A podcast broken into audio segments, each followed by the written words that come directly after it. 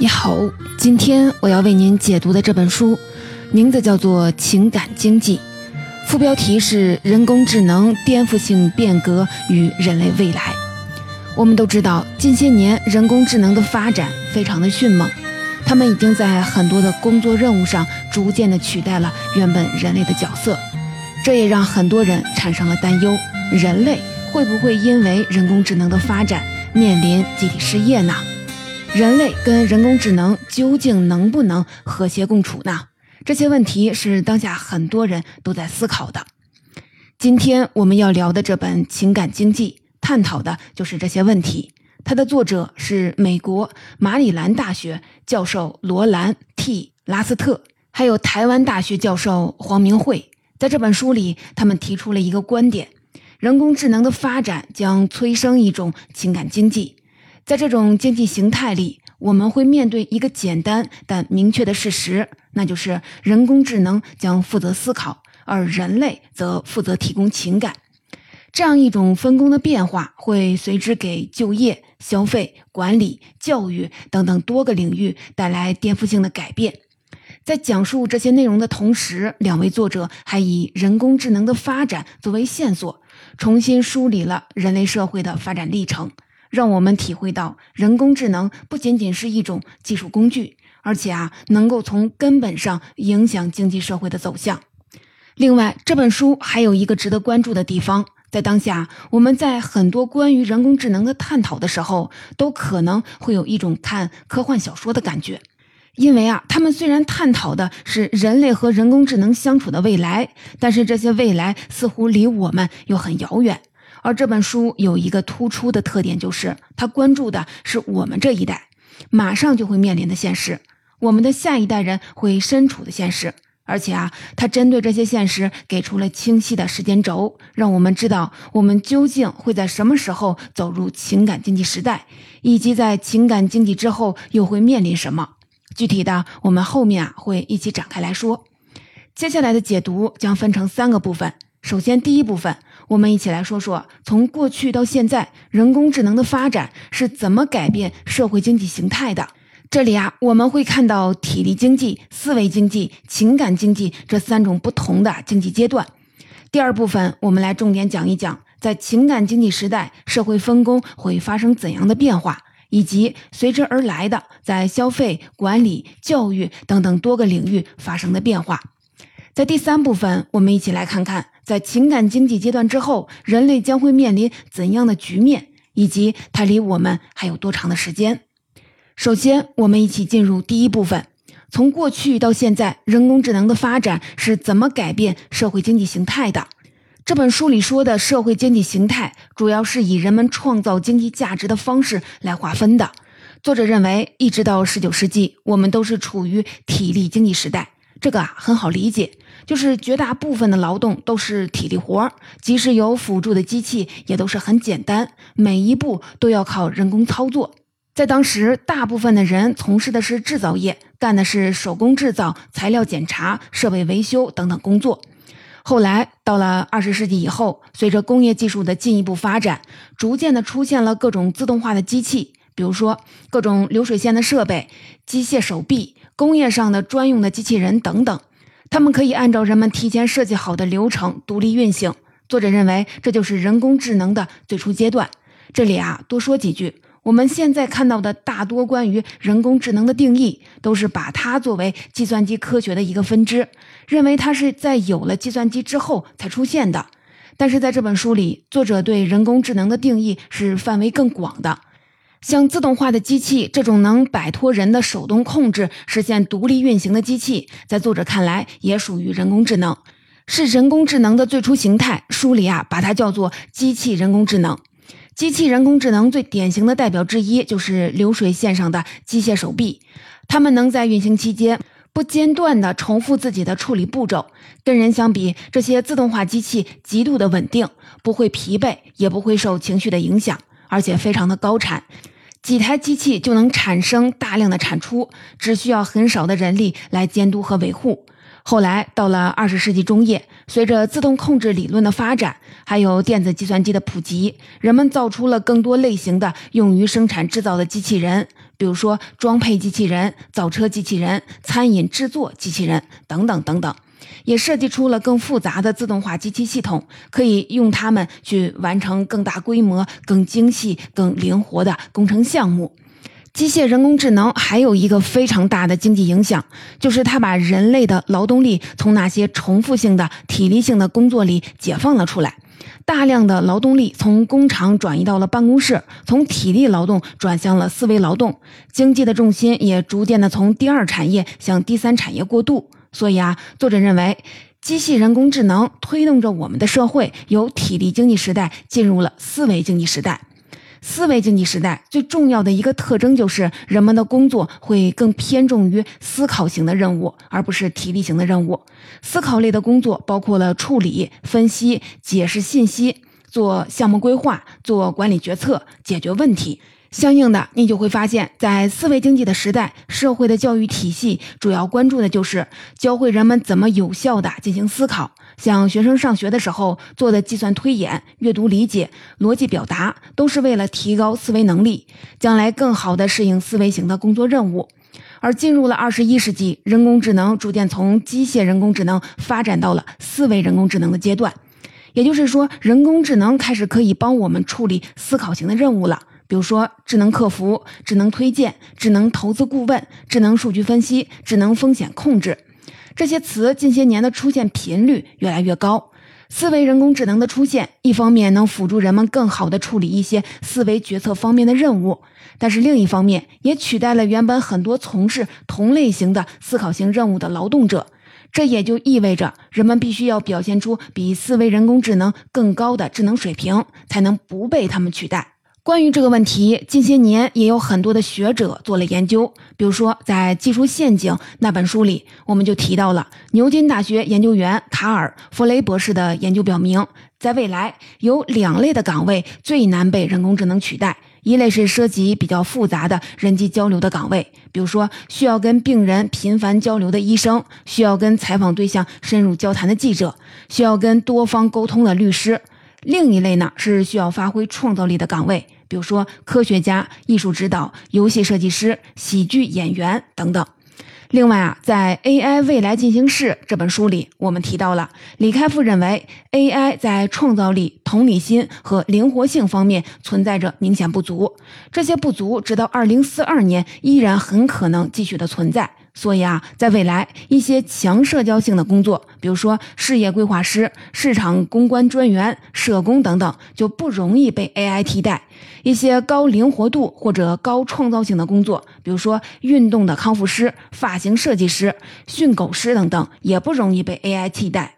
在这本书里，作者也表达了类似的观点。他认为，随着人工智能可以承担的思维任务越来越多，人类工作者就不可避免的。要更多的转向情感类的任务，也就是涉及与人沟通、建立和维持关系、影响他人这些方面的工作。在这些工作里，人类相比于人工智能是有绝对优势的。因为思维人工智能运行的逻辑是通过算法从数据当中学习事物的规律，然后应用到实践当中。而这句话的反面是什么呢？那就是人工智能如果是处在一个不可控的环境当中，或者面对一些无规律的互动对象，就没有那么智能了。所以啊，那些需要动用情感、情商的场景，就是在未来几十年人工智能不能替代人类的场景。这就要说到这本书最核心的观点了，那就是思维人工智能的发展会推动人们从思维经济时代进入情感经济时代。情感经济的特点是，机器会更多的负责思维型的工作，人类则是更多的负责情感型的工作。那么，我们会在什么时候从思维经济时代进入情感经济时代呢？作者和他的团队研究了大量的实证数据，得出了一个明确的结论。根据目前的推演的速度，预计到二零三六年，对于人类劳动者来说，情感任务将变得比思维任务更重要。也就是说，在二零三六年，我们会正式的进入情感经济时代。到这里，我们梳理了人工智能的发展是怎样推动人类经济形态的更迭的。总结来说。机器人工智能的发展推动我们从体力经济进入到了思维经济，而思维人工智能的发展又会推动我们从思维经济进入到情感经济。可以说，体力经济是过去式，思维经济是进行式，情感经济则是近在眼前的未来式。那么，在情感经济时代，我们身处的经济社会会发生哪些变化呢？这是这本书花了最大的篇幅阐释的问题，也是这本书的独特的价值所在。下面啊，咱们就跟着作者一起来看一看。首先就是我们刚才提到的社会分工上的变化，由机器负责思维型的工作，人类负责情感型的工作，这是情感经济时代最突出的一个特征。我们后面所有要讲的社会变化都是在这个基础上发生的，所以啊，这里需要展开的来讲一讲。其实，这种社会分工的变化在当下已经能看出一二了。比如说，现在我们在找客服反映问题的时候，很多常见的问题会由人工智能聊天机器人来处理，人工客服只处理超出常规范围的问题。所以啊，所有现存的人工客服都需要进行技能升级，比如说要更会随机应变，更会安抚用户的情绪。还有啊，出租车司机这份工作，乍一看似乎是一种体力劳动，其实啊，它也需要智商和情商的双重加持，因为你既需要认路、规划最佳的路线，根据路况调整路线，还得不招乘客烦，让他全程感觉很愉快。说到这儿，你可能会提醒我了，现在有导航了，可以帮出租车司机指路、规划路线。没错，这就是人工智能给当下出租车行业带来的颠覆性的影响。智能导航已经承担了找准路线的这项工作，大大解放了司机的人力。所以，很多线上的打车软件开始更多的关注客户对司机的满意度的评分，这里面就反映了司机的服务意识还有情商水平。还有啊，一位资深的金融分析师告诉作者，他现在已经把技术性的工作。交给了人工智能，自己则是更专注于客户关系、客户渠道的维护以及服务后的担保。也就是说，即使是金融分析师这样一个看起来很典型的思维分析工作，他对从业人员的要求也在变得更加注重情感。总结来说，在当下，我们已经看到人工智能在越来越多的负责思维类的任务，而人工岗位会更注重情感、同理心、创造力、人际交往能力。像这样的分工变化，正在经济社会的各行各业里发生着，而且在未来会进一步的加强。伴随着这种分工的变化，我们还会看到社会当中发生的一些衍生的变化。首先就是消费者们在享受服务、购买产品的时候，会更加的注重其中的情感价值。这也很好理解，因为在当下，越来越多的产品已经标准化了，越来越多的服务已经智能化了，这就让那些个性化的情感化的体验变得更加珍贵。尤其是随着社交媒体的发展，你会发现那些饱含情感价值的产品体验会迅速的在网上传播开来。这本书主要是在美国的环境里得出的这个观点，其实我们在国内也已经很清晰的看到了这个趋势。在服务上就不用说了，不论是打车、吃饭、住宿、购物、美容还是其他的，我们都在基本的实用性的基础上，开始越来越重视服务方提供的情感体验。在产品上，情感价值也在变得越来越受重视。比如说，近些年突然火起来的各种盲盒，其实就是在普通的商品上叠加了一份不确定的惊喜感。还有现在很多产品都非常的注重品牌故事的设计，或者会在包装上印上一句能引发情感共鸣的文艺表达，其实都是努力的通过情感价值来吸引用户。再看直播领域。在千篇一律的家人们打优惠，还有一二三上链接的吆喝声里，那些用真真情实感跟用户聊天的主播就显得非常的突出。比如说卖一袋大米，他们跟你聊的可能不是这个大米多晶莹剔透、颗粒饱满，而是家里粗茶淡饭的美味，儿时田间奔跑的自在。这个时候，你买这份大米，心里想的不是填饱肚子，而是一份回忆，一份感动。像这样的例子，你应该还能想到很多。总之啊，现在的消费者在理性消费的基础上，还多加了一层，愿意为情感买单。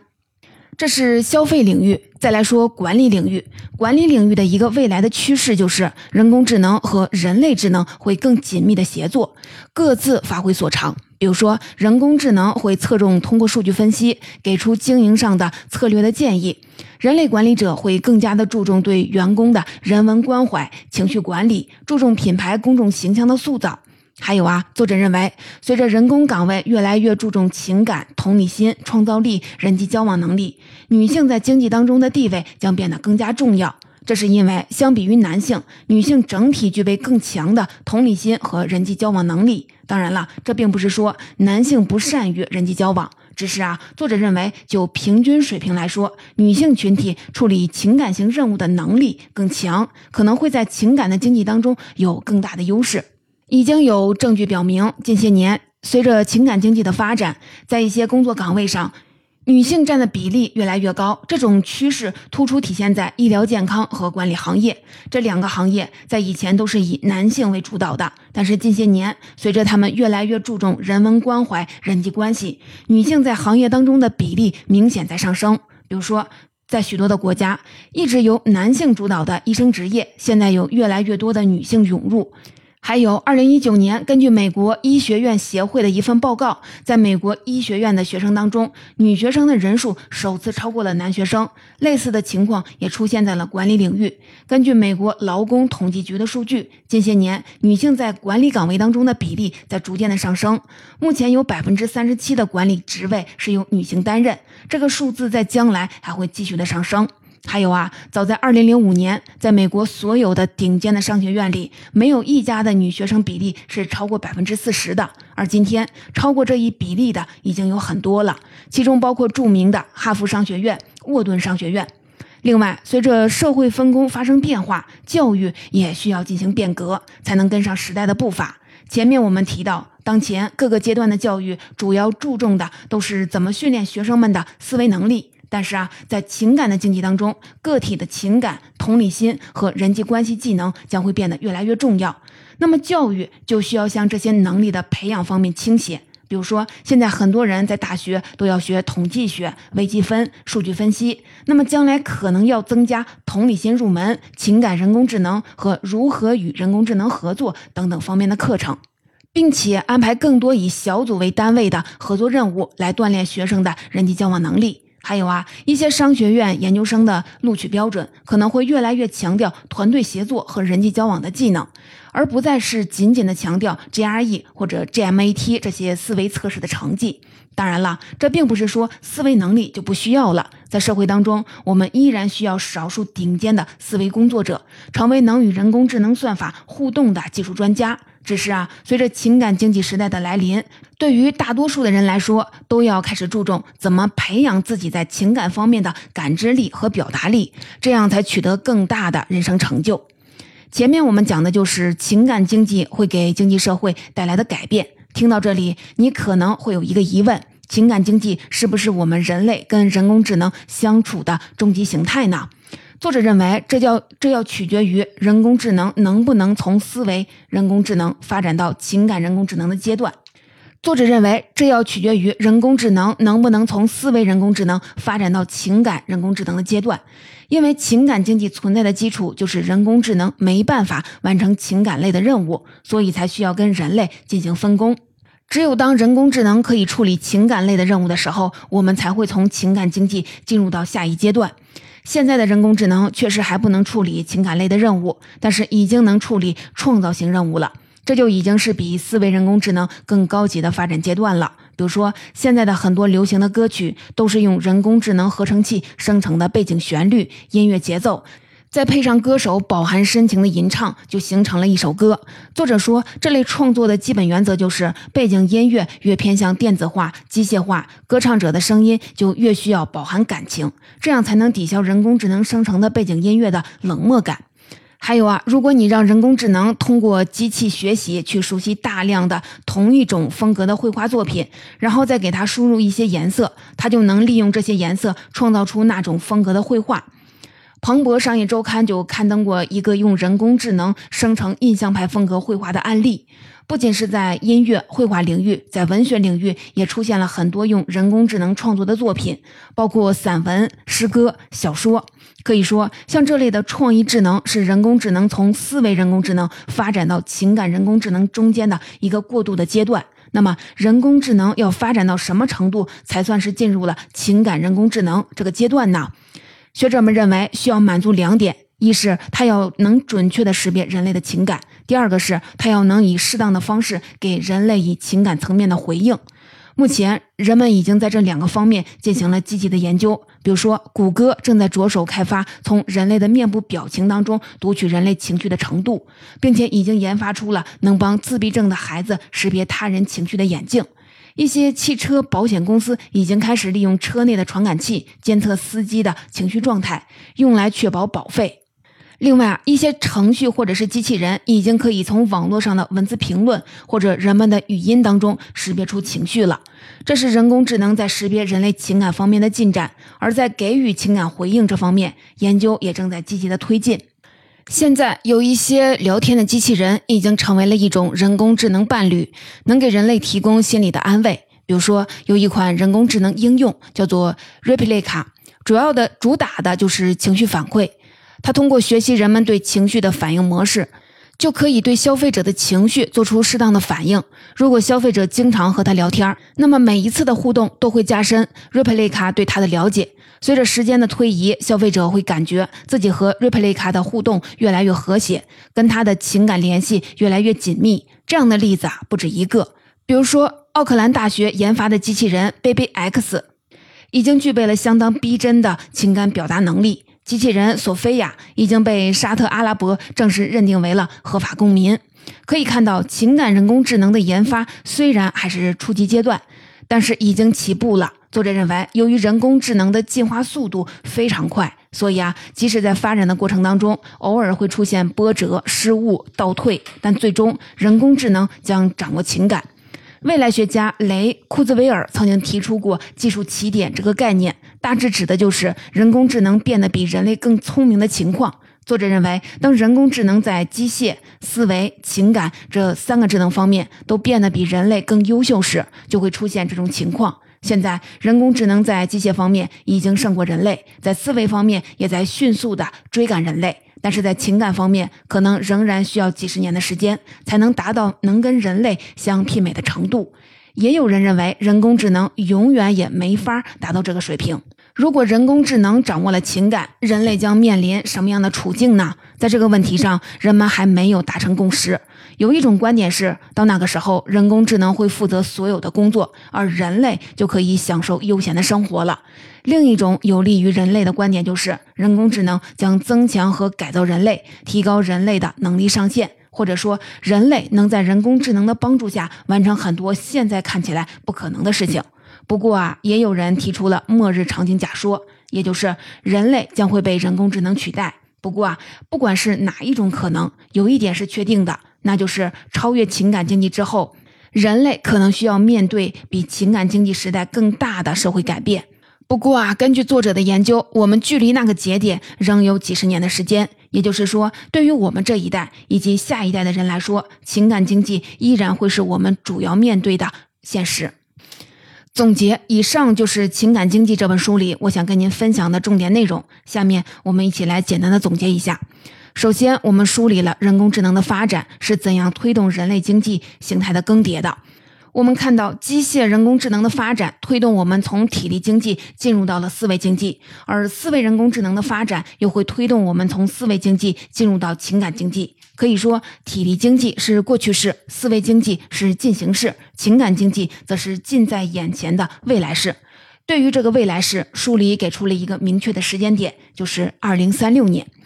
在情感经济当中，人工智能会更多的负责思维型的工作，人类则是更多的负责情感型的工作。这种分工的变化近些年已经初见端倪，在未来还会进一步的加剧。伴随着这种分工变化而来的是，消费者会更加注重服务和产品当中的情感价值，管理领域会出现人工智能和人类智能分工协作的局面，女性在经济社会当中的地位会进一步的提升。教育领域当中，情感锻炼相对于思维锻炼的比重也会上升。情感经济存在的基础是人工智能没办法完成情感类的任务，所以需要跟人类进行分工。或许有一天，机器会变得足够的智能，拥有情感，于是啊，情感也不再能成为人类的独有优势。到那个时候，人类可能需要面对比情感经济时代更大的社会改变。但作者认为，从二零三六年我们进入情感经济阶段到这个阶段的结束，中间至少还有几十年的时间。所以啊，对于我们这一代以及下一代的人来说，情感经济依然会是我们要面对的主要现实。而在这种现实当中，我们能做的最恰当的努力，就是变得真正擅长同理感知、情感表达和人际关系。